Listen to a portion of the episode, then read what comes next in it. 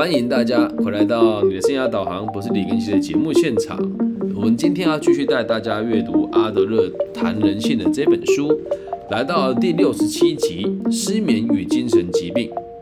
那我们这一期的节目的内容呢，是取材于阿德勒谈人性这本书，在台湾地区由远流出版社出版，李小芳老师翻译，里面的两百六十一页到两百六十四页的前端啊。那我们就会以这一集来替虚荣心这个主题画上句点，然后最后一次跟在这这个带状节目里面最后一次跟大家分享虚荣心的概念是什么。那最后我们举的这个案例哦，其实你会发现这个案例基本上在我们每个人的身边都会有一个类似这样子的人存在。那我们今天的题目呢叫做失眠与精神疾病。那废话少说，我们就来开始今天节目的内容哦。我们用最后一个案例来让大家知道，我们前面所提过所有关于虚荣心的观念，还有可以让你看到虚荣心是如何强大的发生作用，协助别人逃避责任。我先讲书中的案例，然后接着再跟大家讲一讲我最近身边发生的事情哦。这个案例涉及，这个案例是一对姐妹。然后大家都认为弟弟天资努钝，而姐姐才华洋溢。一段时间之后，弟弟会觉得自己永远都不可能超越姐姐，于是就不想再与人竞争了。尽管大家还是很努力的帮他排除各种障碍，但是弟弟最后还是退到阴暗的角落当中。虽然自己也不争取了，但他的压力还是很大，因为他知道自己的能力很差，而他从小就知道姐姐在生活上遇到任何的困难。总是轻轻松松的就可以解决所有的问题，而他都只能帮家里人做一些不重要的小事。不管怎么做，不管怎么努力，姐姐的能力永远都比自己还要强，所以大家自然而然的就会给他贴上能力不足的标签。但事实并不是这样。于是这个弟弟就背负着这样的心理压力去上学了。我看到这边的时候，觉得好像看到我自己。我姐姐从小到大都非常优秀。不管做什么事情都是模范儿童啊，然后长得又漂亮啊，又会读书啊，又听话啊，然后就是又有才华，珠心算又很厉害啊，然后又会弹钢琴，而我什么都不会。对我小时候跟姐姐去学任何的才艺，我从来都没有一样是学会过的。所以他在讲这个的，我在看书里面这个内容的时候，其实我心里面是很触动的。于是这个弟弟哦。书里面的弟弟背负着这样的心理去上学，求学求学阶段的时候，他的个性很明显比较悲观，然后总是会想办法去证明自己很没有用。那不想承认这一点，他总是想办法不要让自己看到自己能力不足哦。他虽然想要让自己知道很，但是他虽然知道自己很没有用，但是他想要让自己表现出来好一点点，也不想承认自己害怕自己没有用。然后随着他的年纪越来越大，他也开始慢慢的希望自己不再被别人当做笨小孩，希望大家把他当做成人来看待。十四岁的他，他就已经开始频繁的进出成人的社交圈。然而，自卑感犹如一根刺扎在他的心头，逼着他不得不思考要怎么做才能像个成熟的男人。然后这里很有趣哦，跟大家大家插播一个观念哦。在阿德勒博士他们研究心理学的年代啊，他们所研究的人大部分都是有钱人，所以你看到这书里面的案例，几乎百分之七十以上都是有钱人。原因其实很简单，因为穷人根本没有时间去讨论心理的问题啊。好，那结果呢？这个十四岁的男孩哦，就已经开始往妓院的方向走，而且在这个流连忘返这种温柔乡哦。由于上妓院很花钱，想当大人的他也不能跟爸爸伸手要钱，所以他需要钱的时候就干脆偷他爸爸的存款，而他一点也不会因为偷窃而内疚，反而觉得自己这么做是很有大人的模样。那其实掌管父亲的支出，父亲的这个财库支出啊，父亲也知道他做这个事情，然后他也一直持续的反复这个行为，哦，爸爸也都很纵容他了。直到有一天哦，他就是一路这样子玩玩玩玩玩玩玩到大学了，然后呢，他被当了，就是学籍被开除啊，然后被留级。于是他不等于就向众人宣布自己不敢公开的事，说他自己能力不足嘛，因为他确实就不认真读书啊，所以他才导致被留学嘛。可是他现在如何让人家知道他是无辜的呢？所以他就跟别人讲说：“我啊。”对于留级跟偷钱的事情十分懊悔，他就跟大家承认我偷钱了，然后说我就是因为这样做，我觉得受到良心的谴责，严重的影响到我的课业表现，很有趣哦。他用他当小偷这件错事情，然后再来反省他，把自己当做神圣的存在，然后来拯救他的自尊心。虽然我的课业被当了，但他的理由光明正大。我现在想要这个堂而皇之的当一个好人，他是因为偷东西之后才懊悔失败的。所以任何人只要处境与他相同，都会被当。你看这种想法是很危险。但你去想，你身边是不是很多这种人？明明就做错事，还要拿这个错事跟自己说自己很可怜。我是因为被这个错事影响，才变成现在这个样子的。我们继续往下看哦。然后呢，他说，因为这个样子，所以我被当。因为我偷东西，我没有被发现，我每天都在反省，所以让我都很担心、害怕，吃不能吃，睡不能睡，然后很难集中注意力。接下来这个就很经典喽。于是。白天的时候，他浑浑噩噩，然后晚上睡觉前呢，则会一直告诉自己：我白天已经很尽力了，我真的好想念书，但这件事情一直困扰着我。可是事实上，这个孩子根本从头到尾都没有没有把心思放在课业上。那为什么要这么做呢？这样做的唯一的好处就是可以证明自己是可怜的，是无辜的。我不是不劳而获的人，我很努力了，他就可以保有他的自尊。那只要这个还没有跟爸爸妈妈说我有病，或者是我失眠很严重，他每天早上只要你是个孩子，你就会被人家被迫、被人家强迫早早起床，然后就造成他一整天都昏昏沉沉、精神不佳，完全无法专心念书。你会觉得很经典。如果你现在有一样的状况，真的就要小心了。其实说真的。不管谁看了都不能要求，都不管谁看了都不能要求他必须跟姐姐比个高下。所以书念不好不是因为能力差，而是因为念书的同时有个严重的现象干扰他，就是懊悔与良心的谴责，让他的内心无法平静下来。很有趣吧？我们会成为怯懦或者不努力的存在。完完全全是自己的责任，你不要说什么哥哥姐姐给我给我压力很大，这全部都是借口。而他用这样的借口来当成防护网，说我姐姐很优秀，所以导致我无法认真学习啊，或者是说，哎，我真的没有办法，因为我偷完东西之后，我的人生就很懊悔，我没办法读书，所以我才变成现在这个失败的样子。他就会认为自己是情有可原的，也不会再有人说他天生就比较笨，懂吗？那如果他能顺利完成课业的话。当然也不是因为他能力比较好的原因，也只是单纯因为他比较认份而已。那这边我先中断一下，要讲我一个最近在生活圈发生的事情哦。我有一个某个阶段的朋友，有一天在群组里面跟大家讲他想自杀，然后呢，我们这个班的人大家都很替他担心。那身为这个辅导相关领域的工作者，我也算是老鸟了嘛。而且对这个朋友，我也已经不是一次的告诉他了，说你的问题我可以协助你解决，然后我也不收你的费用。那毕竟他经历的事情我也经历过了，反正就婚姻相关的事，就就是类似家里就是要闹离婚啊，不知道该怎么办。那离婚这件事情现在也不能说我拿手，但是真的我现在帮蛮多人处理离婚的事，处理处理的都还不错。然后我就跟他讲说，反正大家都是老同学了，你什么问题就尽量告诉我。可是我这个朋友。他就会每次都会跟我讲说你不懂啦，哎，你你就是假装自己很厉害啦，哦，就类似这种角度说什么你你不理解我啦，我跟你讲啦，我我我妈都不理解我，你怎么会理解我？因为我们是某个阶段的同学，所以大家感情都还不错。而他讲这些话的时候，有时候是对着我自己说，有时候会在群组里面讲。然后群组里面的大家就是因为我们是很小的时候就在一起的班级，所以大家工作也是牛鬼蛇神，什么室内设计师啦。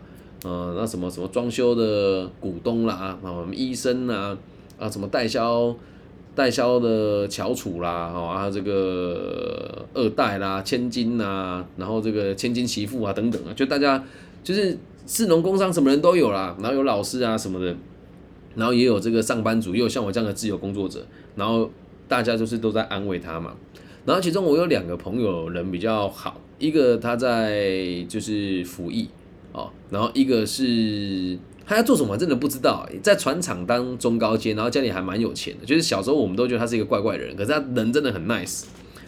然后呢，这两个朋友就轮流去陪他哦。好，我们先讲 A 跟 B 哦，就是 A 在服役的这个 A，他在台北服役，然后他放假还回来陪这个闹自杀的同学跑步。然后这个 B 呢是家里还有一个很小的孩子，他他就开玩笑说，我在家里照顾我们家的嫩婴，还要照顾我这个这个这个巨婴同学。那大家也都对他很有耐心嘛，然后我也都是时不时的会关心他说要不要聊一下啊等等的。我不是那种很讨人厌的专家，也不是那种会直接跟他讲说，哎，你就是不听我的话你才怎么样啊，都不会。我只是很认真的问他说，那你觉得想要怎么做？有没有需要我协助你？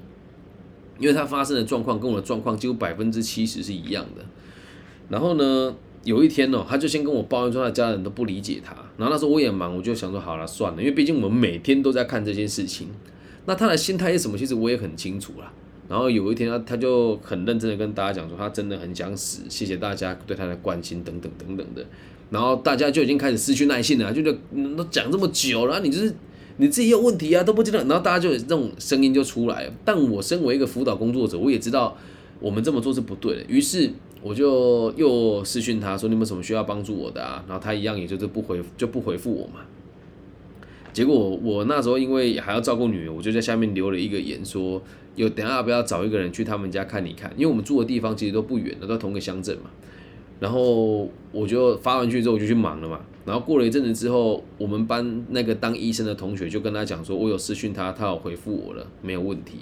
那医生就是医生了，很沉稳了，然后事情就解决了。因为大家就开始开玩笑，因为啊，他会去看他原因是因为有一个同学哦，就是第三个同学出现了，第三个同学就讲说，你怎么那么偏激呀？就这样。然后这个想自杀的同学就退群组了，所以退完群组之后，大家就紧张嘛。那我也不是紧张，因为。老实讲，就我的经验来看，这是很典型的工具型的行为，要让人家觉得他很可怜。可是你要去想一件事哦，因为毕竟这个是小学同学，好，直接讲无所谓，就小学同学啊。然后呢，就是他在，就是有一次他跟我抱怨说，他妈妈都不理解他，他妈妈现在要叫他下去帮他开门，他不想帮他开。我想我的天哪，你妈给你多少土地，多少房产？你说他不理解你，你有本事就不要拿这个钱啊！但我也没有这么跟他说。我说，哎呀，不要这样啊！你妈对你也很照顾啊，叭叭叭，我就跟他讲了很多。然后呢，他现在就变成是不愿意跟愿意帮他解决问题的人往来，而是只跟这一些会一直同情他跟同理他的朋友往来。而这个同情他跟同理他的朋友，其实也都快招架不住了。大家都是成年人啊。他跟我讲说，我觉得我在家里都不被理解，我觉得好难过。他讲完之后，我也很想哭。哦我现在在我家，谁理解我啊？上有老下有小，爸妈理解你，理解个毛啊！你现在有经济能力，当然是你去照顾爸爸妈妈。女儿理解你，不要闹，她才六岁，能理解什么？那女儿跟你放在爸妈面前，谁重要？当然是女儿啊。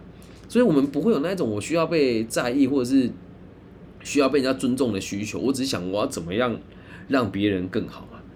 然后他就开始的这样子的。无限量的说他要自杀，然后就发文说什么感谢大家的帮忙啊，然后就在上面很像在钦点大家说，哎，那个感谢谁谁谁关心我，感谢，然后那个说风凉话的人就算了，然后我就在上面回，因为他他自己本身也是就是有有在教育界工作，然后我就下面回答他说，就是希望你可以过得稳定一点，然后也把这个阿德勒的生活风格这个理念跟你分享，然后他下面就回说什么，如果我去死也是你们逼的。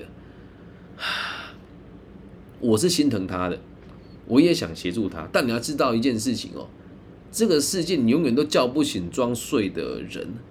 然后我做了辅导跟咨询这么多年，讨拍的人哦，你找心理师啊。大部分的心理师作用都是这样：我心情不好，我找你聊天，你同理我，事情不解决，然后同理完之后呢，就说啊，我的爸爸妈妈有问题，就爸爸妈妈也带来啊，爸爸妈妈来之后说啊，你就是你姐姐强很强势，也把你姐姐叫来。本来一个人一个礼拜只要花四千块，变成三个人就要花一万二，然后你周遭人还不能不来哦？为什么？很巧妙的绑架了这个想自杀的人嘛。我就想自杀了。我的精神科，我的我的咨询师叫我说：“你们一定要来，如果你们不来就不爱我，那只能来啊，就只能来啊，理解吧？”所以，为什么我们今天这集会讲说失眠与精神疾病是这个样子？都是虚荣心作祟啊！你只要一表现出来，就是啊，我好可怜啊，我失眠就可以解释，就可以让大家知道我没有不努力，是失眠让我不努力。精神疾病也一样啊，就是我有病，所以我不能努力啊。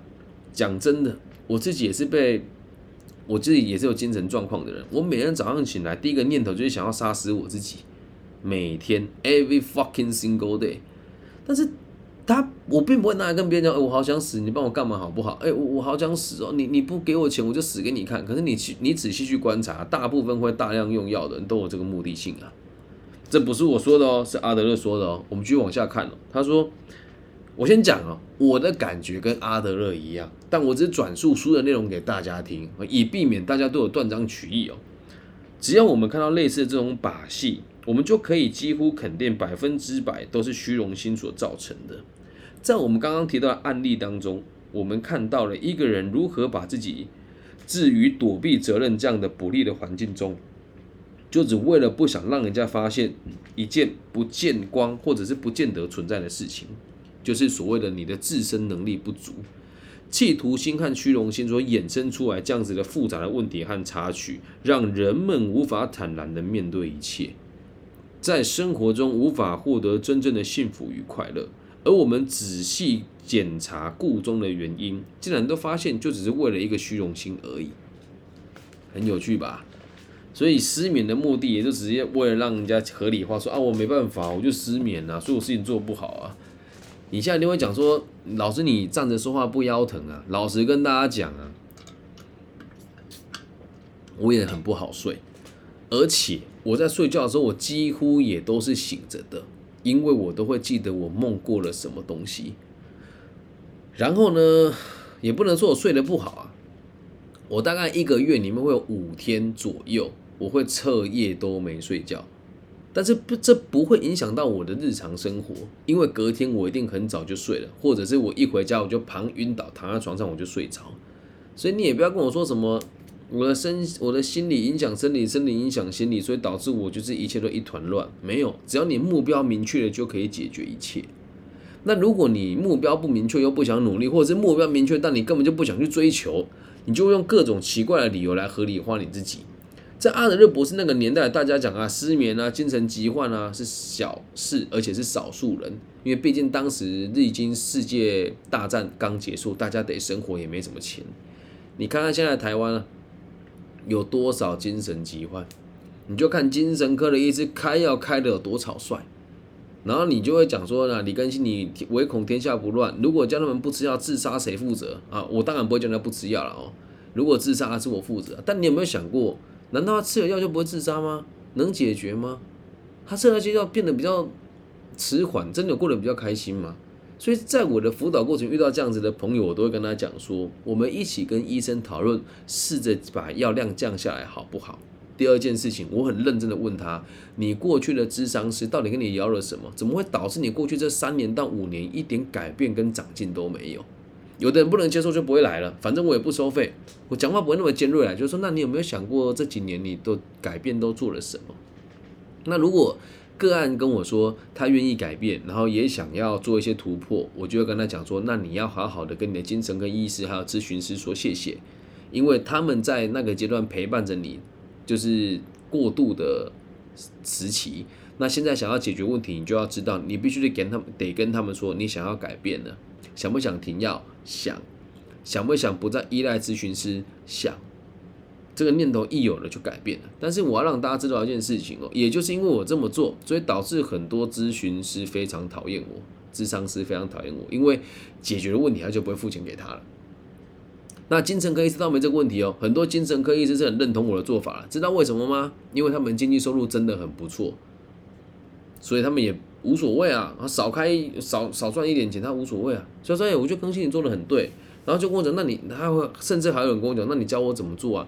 他都来看了，如果不开要给他，他的想法是什么？对啊，他都来看了。那如果我我不开要给他，到时候他出了事，难道我负责吗？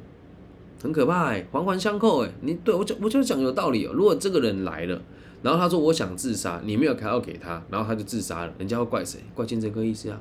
那开了药完全都是万无一失啊，不会有错啊，然后药只会越加越重。可是我也觉得在最近这几年也有很多朋友跟个案有一有被我的这样子的言论影响，他会跟医生讨论说，我能不能把药降下来一点点。然后也有智商师打电话跟我说，哎，真的蛮谢谢你，我之前没有想过他的问题原来这么简单。